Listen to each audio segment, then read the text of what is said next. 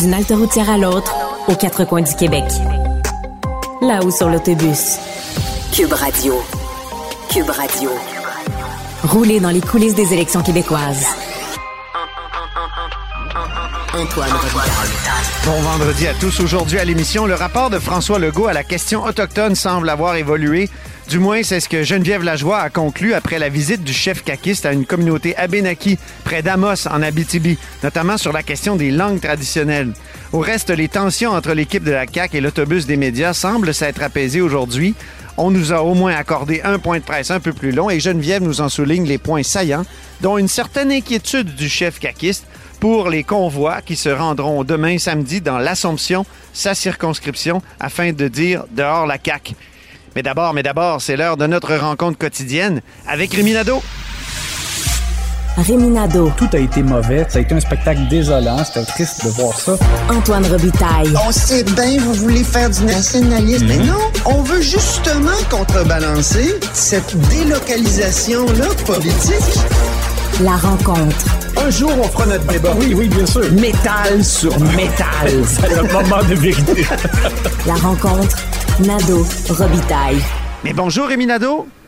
Bonjour Antoine. Chef de bureau parlementaire à l'Assemblée nationale pour le journal et le journal que je rejoins à Québec. Moi, je suis à Lebel sur Kévion, imagine-toi donc. Bien au nord, on a failli ne pas pouvoir se parler parce qu'il n'y a pas beaucoup de réseaux cellulaires. Alors, tu veux nous faire un bilan en deux temps, Rémi? On commence par l'aspect un peu plus négatif. Tu nous feras un petit côté plus positif. Explique-nous. Ben, en fait, c'est que je vais te parler dès maintenant euh, des gaffes et quand même, pour faire contrepoids, de pour chacun des partis, une bonne idée qu'ils ont à présenter et il y en a certaines qui sont passées sous silence. Parfait. Allons-y. Commençons par le Parti québécois. Ben, c'est ça, c'est que le Parti québécois, euh, malheureusement pour lui, alors qu'on arrive dans les derniers milles, euh, le parti apprend qu'il a un candidat anti-musulman, donc notre collègue euh, Nicolas Lachance qui a révélé que Pierre Vanier, le candidat dans Rousseau, euh, a eu euh, des propos inacceptables sur les réseaux sociaux en 2016, en janvier 2016. il a publié une image de femmes voilées notamment et il écrit, comme le disait une de mes collègues, elle manque un 15 minutes de pas cuit dans la caboche. Oui, oui, oui. Il, a écrit aussi euh, pour les personnes qui croient les musulmans au Québec quand ils disent qu'ils sont venus ici pour faire une nouvelle vie. L'islam, c'est l'islam partout et le but, c'est de dominer, écraser les infidèles. Alors, euh, Paul Saint-Pierre Plamondon a pris connaissance de ça alors qu'il débarquait de, du bateau Effa Gauthier, imagine-toi donc. Euh, donc, il était, il l'a dit, il était en colère parce qu'il comprenait pas que qu'ils apprennent ça aujourd'hui, hein, alors que M. Vanier est candidat euh, dans une circonscription euh, qui est pas banale, c'est une ancienne circonscription euh, que le PQ de François Legault, occupé avec François Legault. Et donc, alors, il a annoncé immédiatement qu'il suspendait la campagne de M. Vanier et le reste à déterminer si il sera complètement sorti de, de l'équipe. Moi, je pense que oui, je pense pas qu'il peut euh, conserver dans son équipe quelqu'un euh, qui a eu ce genre de propos. Alors, c'est un peu à suivre, mais euh, écoute, on, au fil de la campagne, des fois, quand survenait une gaffe comme ça, on se disait, toi et moi, mon Dieu, on n'aurait pas pu prévoir. alors, un petit rappel rapidement. François Legault, évidemment, qui a dit immigration et violence ensemble, qui a dit tout est réglé à Joliette. Ça, c'est deux gaffes importantes. Hein? Exactement. Il a dû euh, s'excuser euh, dans ces deux cas-là. Alors ça, je dirais les, les, cas les plus importants pour M. Legault lui-même. PSPP, euh, la seule, le seul, je dirais, écueil que j'avais vu là, de majeur, ben, c'est quand il a manqué de tact lors du décès de la reine en se plaignant qu'on ait mis le drapeau en berne. Oui. alors ça, ça avait été évidemment... Lui-même était revenu sur ses propos. Hein? Oui, exact. Euh, Dominique Anglade, ben, c'est en, plusieurs temps, il y a eu évidemment les, manques de candidats, le fait qu'elle soit obligée de maintenir euh, des candidats qui avaient des positions euh, contraires, notamment sur le troisième lien, et, la gaffe principale, je pense, c'est une erreur de 16 milliards dans le cadre financier, ça fait pas très sérieux. Éric Duhaime, pour lui, le, moment, le le pire moment, je dirais, euh, c'est euh, que qu'on ait su publiquement qu'il n'avait pas payé ses taxes foncières. C'est notre bureau d'enquête qui a révélé ça. Oui, exactement. Et sur un des un des deux immeubles, c'était depuis plus de deux ans. Alors, tu sais, c'était euh, donc assez euh, spectaculaire. Et Gabriel Nadeau-Dubois, euh, lui, bon, il y avait eu le fait qu'il ait dû reculer sur les terres agricoles concernant le, l'impôt sur les, les successions et la richesse. Là. et l'autre élément, bien évidemment, ça a été sa candidate qui a admis avoir volé un, tract de, du Parti québécois dans une boîte aux lettres. Alors, c'est c'est sûr qu'on s'en sort pas à chaque campagne, il y a ce genre de mauvais moments. Toujours. Et là, on en a eu pour tous les partis. Maintenant, pour faire contrepoids, tu veux nous parler d'une bonne idée dans, dans chaque parti, les bonnes idées, finalement, de la campagne, peut-être certaines qui sont passées un peu euh, sous le radar. Exactement, parce que c'est normal hein, que ces histoires-là, plus spectaculaires dont on vient de parler, fassent davantage les manchettes, les controverses, ces choses-là. Mais bien entendu, dans le cadre de la campagne, les partis et moi, je pense que les électeurs sont chanceux. Ils ont toute qu'une offre politique. ils sont cinq partis. Les partis, quand même, ont présenté des, des programmes complets, beaucoup d'engagement. Et euh, donc, c'est important qu'on en parle. Dans le cas de, de Québec solidaire, moi, euh, il y a un truc que j'aime beaucoup, c'est l'allocation de 15 000 par année pour les proches aidants, euh, parce que je considère, puis je, pense que c'est généralement admis, que quelqu'un, par exemple, une personne qui est elle-même assez âgée et qui doit s'occuper de son conjoint ou de sa conjointe qui est très malade, euh, ben, elle, voit sa vie comme complètement basculée. Euh, c'est extrêmement épuisant. C'est épuisant aussi émotivement. Donc, tu peux pas comme penser que cette personne-là va continuer sa vie une vie active euh, et, pouvoir euh, se débrouiller aussi pour avoir de bons revenus. Donc, je pense que donner un coup de pouce en assurant au moins comme un minimum à ces personnes-là, moi, je, personnellement, je trouve que c'est une bonne idée de Québec solidaire. Si j'avais, par exemple, à construire un programme en choisissant ce que j'aime le mieux, là. Oui, c'est ça. Tu préfères un, un, programme idéal. oui. Mais peut-être qu'il ne balancerait pas sur le plan des finances. Là. Il y a ça, ah, ben là, on voit bien que les partis s'en foutent, dans le fond. du côté du Parti québécois, euh, moi, je pense que c'est leur allocation pouvoir d'achat qui est la, la plus à propos, la mieux ciblée, euh, qui a de moins d'impact euh, à long terme sur les finances publiques. C'est bon que le PQ ne promet pas de baisse d'impôts, mais 1200 mm-hmm. dollars une fois pour ceux qui gagnent moins de 50 000 dollars ceux donc pour qui l'inflation fait en sorte qu'ils sont vraiment obligés de faire des choix difficiles. Il y, a des gens qui ont plus de revenus, ils vont sacrifier par exemple une portion de loisirs ou en tout cas, mais ça, ça rentre un peu moins directement euh, dans les, besoins essentiels.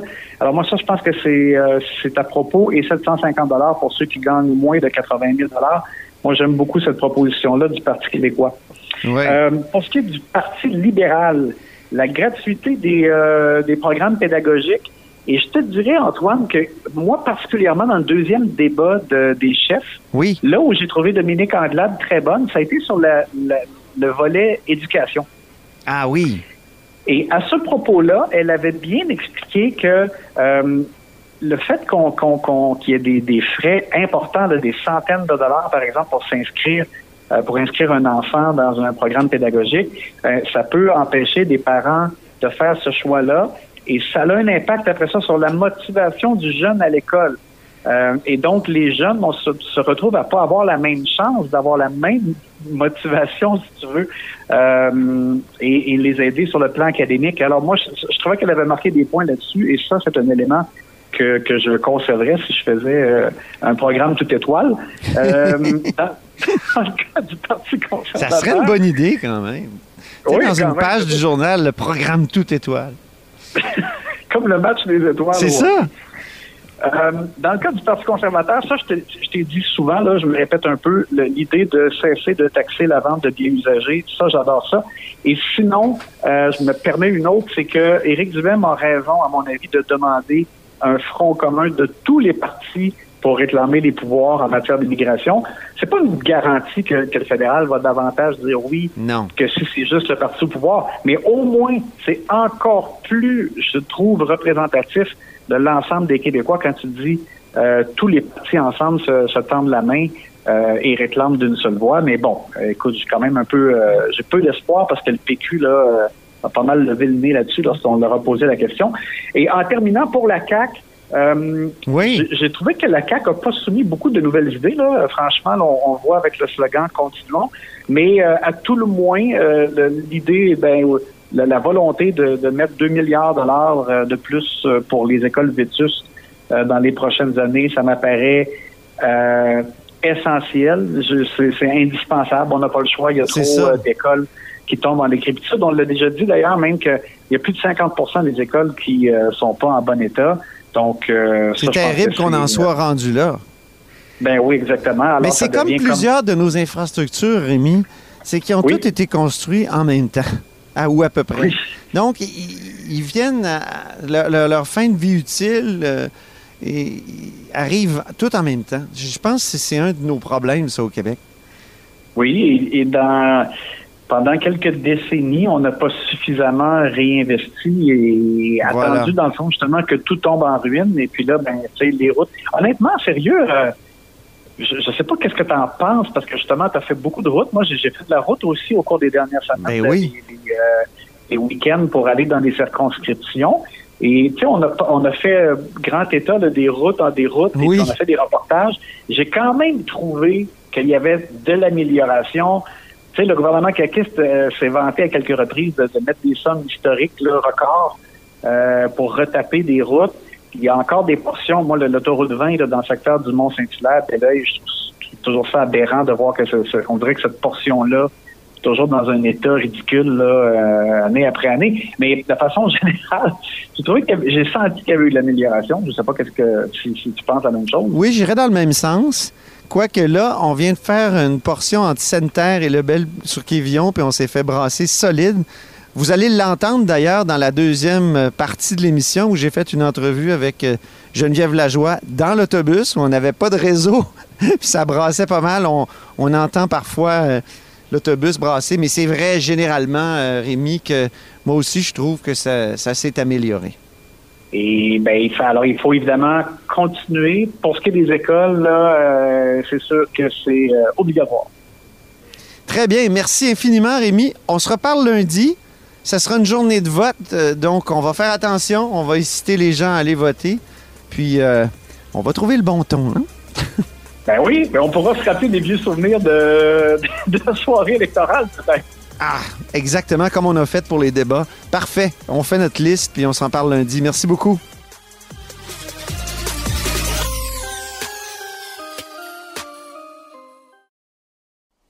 Pendant que les partis politiques sillonnent le Québec pour récolter des votes, Antoine, lui, vous rapporte les vraies histoires de campagne, bien assis à l'arrière du conducteur. Bonjour, Geneviève Lajoie, Bonjour Antoine. correspondante parlementaire à l'Assemblée nationale pour le journal et le journal. Et là, actuellement, on se parle euh, à quelque part entre Sainte-Terre et Lebel-sur-Quévillon. On est, je le rappelle, sur la caravane caquiste. Oui, on se parle entre nous, hein, Antoine, Oui. parce que euh, en ce moment, il n'y a aucun moyen de communication avec l'extérieur, ni par téléphone, ni euh, par courriel et rien. Donc en ce moment, on est vraiment isolés sur la route et, Et ça brasse. Oui, exactement. On l'a dit en même temps. Et ce matin, donc, rencontre de François Legault avec des Autochtones à l'occasion de la, de la journée euh, Vérité et Réconciliation. Exa- exactement. Et euh, M. Legault en a profité pour aller euh, sur euh, le site de euh, Saint-Marc-de-Figuerie, qui est en, en fait un- le site d'un ancien pensionnat autochtone. Oui. euh, où il y aurait eu, de ce qu'on comprend, à peu près 200 enfants qui étaient arrachés à leur famille et qui étaient envoyés là chaque année. C'est pas rien. Et puis ce matin, donc, il a, il a parlé avec plusieurs personnes, d'anciens pensionnaires qui étaient là, qui l'attendaient, dont un monsieur qui s'appelait Édouard Kishtabich, qui nous a raconté justement euh, comment c'était très difficile, ce qu'il a vécu, des choses qu'il n'oubliera jamais, finalement. Et, et, euh, pour le citer, euh, il dit que hein, Oui. il en a mangé des volets. C'est- pas rien, là, euh, ce qu'il a dit au premier ministre. Le premier ministre avait quand même l'air assez ému. Oui, le premier ministre est toujours un peu en rattrapage sur cette question-là. C'est pas une question, c'est un peu comme l'environnement. C'est pas euh, une question naturelle pour lui, mettons, pas comme l'économie ou les affaires. Hein? Non, exactement. Mais là, on Mais l'a- là, il, avait l'air vraiment empathique, effectivement. Oui, et puis donc, euh, il en a profité justement pour euh, annoncer quelques minutes plus tard là, euh, que le sort de- des langues autochtones le préoccupait beaucoup parce que ce monsieur lui a justement dit que lui parle l'algonquin, Oui. mais que ses, ses enfants, à lui, le parlent très mal. Et Mhm. comment justement réussir à que ces langues-là se perpétuent? Eh bien, euh, François Legault a annoncé son intention de déposer un- une loi, un peu comme la loi 101 le fait pour le français. Donc, une loi qui permettrait justement de protéger les langues autochtones. De quelle façon, comment ça se fera? Ça, c'est encore une question là, euh, dont on ne sait pas la réponse, puisque là, M. Legault a dit que c'était pas lui qui voulait décider lui-même, mais qu'il devait consulter donc euh, les peuples autochtones. Et comme il l'a si bien rappelé, il y a 55 Oui. communautés différentes. Euh, et donc, ça se fera pas, donc, j'imagine, demain matin. Là. J'ai j'ai trouvé l'aveu quand même intéressant. Aux dernières élections, il avait dit Moi, je veux une paix des braves avec les 11 nations autochtones. Mm. Or, il dit Je me suis rendu compte que. On ne pouvait pas juste parler en termes de 11 nations, même s'il y a effectivement 11 nations. Il y a 55 entités ou communautés, comme Exactement. Et il a précisé que jusqu'à maintenant, il a signé cinq pactes sur 55. Et donc, il y a du chemin à faire encore pour les quatre Ouais. années. Si jamais il est réélu le 3 octobre, là, il y a encore du chemin à faire là, dans ce dossier-là. Et euh, peut-être un fait intéressant aussi, il a même euh, parlé de l'école, hein, des, écoles sur les communautés autochtones. Est-ce que on pourrait enseigner justement les langues traditionnelles Ouais. à l'école? De quelle, de quelle façon, on ne sait pas trop, mais il, il s'est montré aussi ouvert à ça, là, ce qui est assez nouveau aussi. là. Donc, euh, passage important ce matin près d'Amos. Puis ensuite, je tiens à le souligner, il nous a donné un point de presse un petit peu plus long que d'habitude. Explique-nous pourquoi. Oui, une vingtaine de minutes, si je ne m'abuse, tout à l'heure, euh, d'échange avec les journalistes. Euh, je t'avoue franchement que, tu sais, bon, dans les derniers jours, on a eu euh, moins d'accès au premier ministre, notamment hier, une seule mêlée de presse qui a duré euh, peut-être euh, 18 minutes, dont euh, 10 minutes véritablement d'échange avec les journalistes, parce qu'il y a toujours un petit laïus au début. Hein. On dirait que son entourage voulait le protéger. C'est moi qui dis ça, là, mais. euh, Ben, disons que euh, Moi, les le dernières fois qu'il a suis- pris la parole, euh, bon, ça lui est arrivé de se mettre les pieds dans les plats. C'est ça. Et euh, peut-être euh, un élément intéressant, hier, il rencontrait justement euh, son ministre Pierre Dufault, son ministre des Forêts, de passage en Abitibi.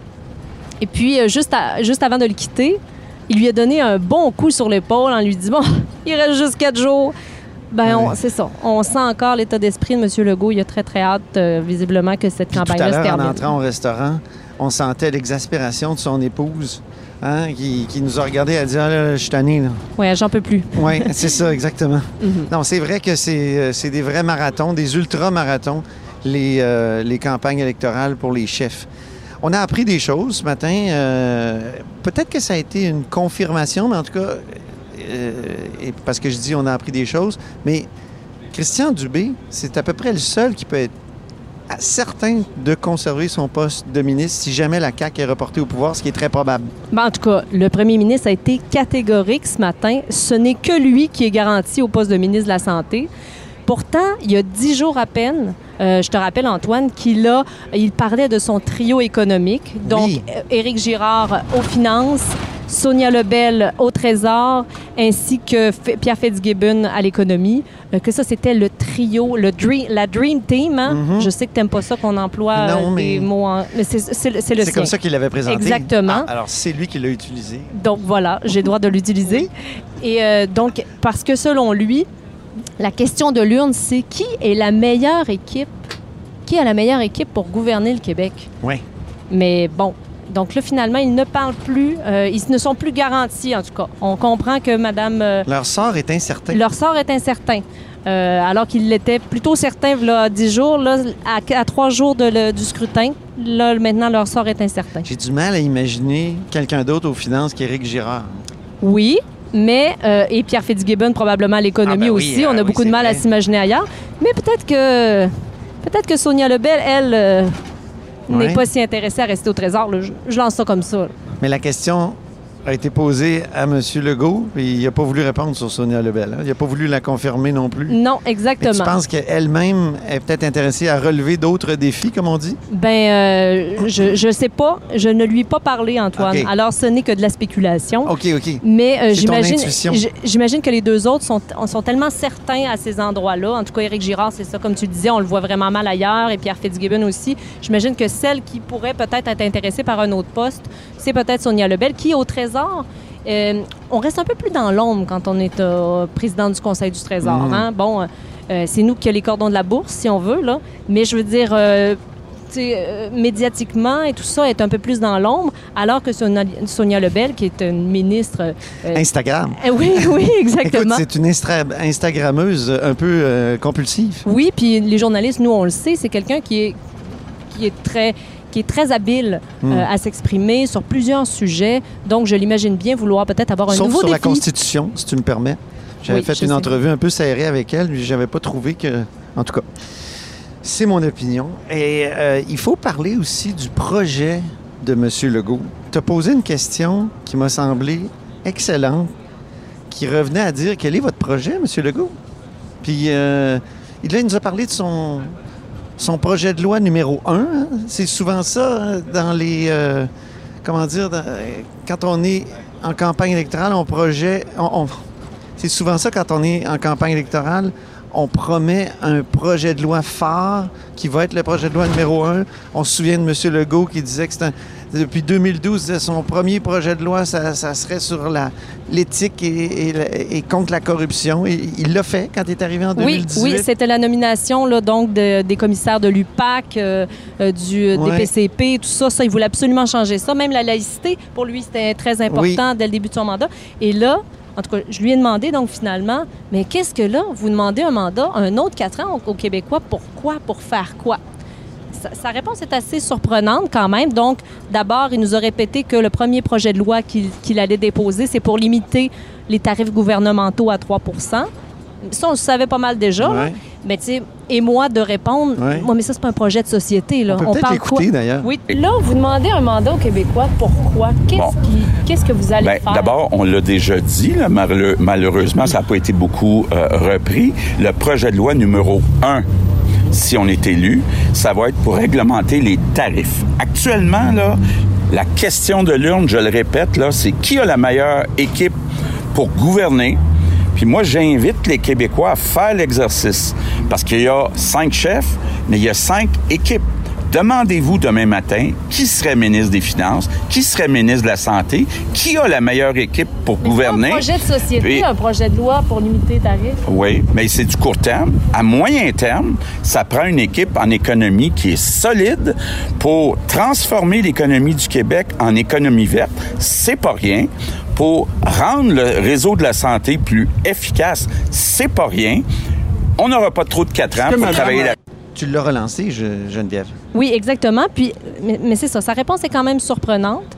Euh, mais donc, on comprend qu'il y a besoin quand même de quatre ans euh, pour transformer l'économie du Québec en économie verte, puis rendre le réseau de la santé plus efficace. C'est les deux choses qu'il souhaite euh, réaliser dans son mandat, et c'est pourquoi il, demande aux Québécois de le réélire encore pour quatre ans. On est dans les derniers jours de la campagne électorale, Geneviève, et puis demain, samedi, il va y avoir quand même un événement qui pourrait être important. C'est euh, le départ de tous ces convois, des convois dehors la CAQ qui s'organisent au Québec. Oui, on sait qu'il y a à peu près donc 25 convois qui vont partir d'un peu partout au Québec pour se rendre vers l'Assomption, c'est-à-dire la circonscription du premier ministre, euh, pour manifester leur mécontentement. Euh, oui, ça sera peut-être un événement important, effectivement, de cette campagne-là. Moi, j'ai hâte de voir aussi la réaction des électeurs. Ouais. Euh, parce que, euh, bon, on sait que ce sont beaucoup des gens euh, qui soutiennent un peu le Parti conservateur, Hmm. euh, en grande partie. Donc, mais, mais j'ai hâte de voir dans la C'est population la comment... nébuleuse anti-vax, anti-mesures sanitaires. là. Exactement. Donc, est-ce que, est que les gens, comment ça va être perçu par la population et quelle ampleur ça va prendre? Ouais. Est-ce que ça va paralyser? Parce que là, quand on entend qu'on voit, là, on se rappelle ce qui s'est passé à Ottawa. hein? Ouais. Euh, bon, je, je- je ne sais pas. Mais j'ai posé la question, moi, à M. Legault. On peut peut-être écouter Oui. euh, la réponse. Oui, ben écoutez, moi je pense que euh, ils ont le droit d'exprimer leur opinion, mais il faut que ça se règle, faut que ça se fasse sans violence, sans intimidation. Là, Euh, les gens sont un petit peu inquiets à l'Assomption dans mon comté, donc euh, Est-ce que ça se fasse euh, dans les règles. Est-ce qu'Éric Duhem a été correct en disant qu'il ne faut pas manifester de façon écervelée? Ben, Est-ce que c'est euh, suffisant?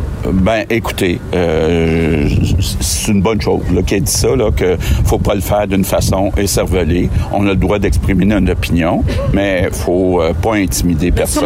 Donc, euh, donc, les gens sont un petit peu inquiets. Il l'a admis, M. Oui. Legault, que les gens sont un petit peu inquiets dans son comté.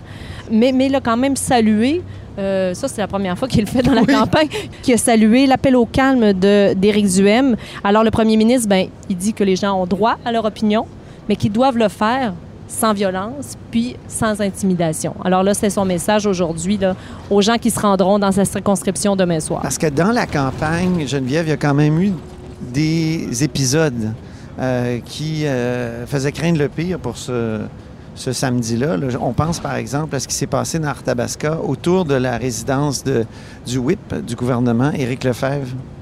Oui, mais euh, de ce qu'on comprend, il y a eu quand même des appels au calme justement parce qu'ils ont eu très mauvaise presse Oui. après cette histoire-là. Euh, donc, j'imagine que les gens vont, euh, vont, essayer justement que, que ça ne tourne pas comme ce fut le cas avec le, dans- le, le député Éric Duhem a d'Arthabasca. dit que ça pourrait nous nuire si vous faites les écervelés. Exactement. Oui, c'est ça. Ben, merci beaucoup, Geneviève. Ça fait un plaisir. Je rappelle que Geneviève est correspondante parlementaire à l'Assemblée nationale pour le Journal de Québec et le Journal de Montréal.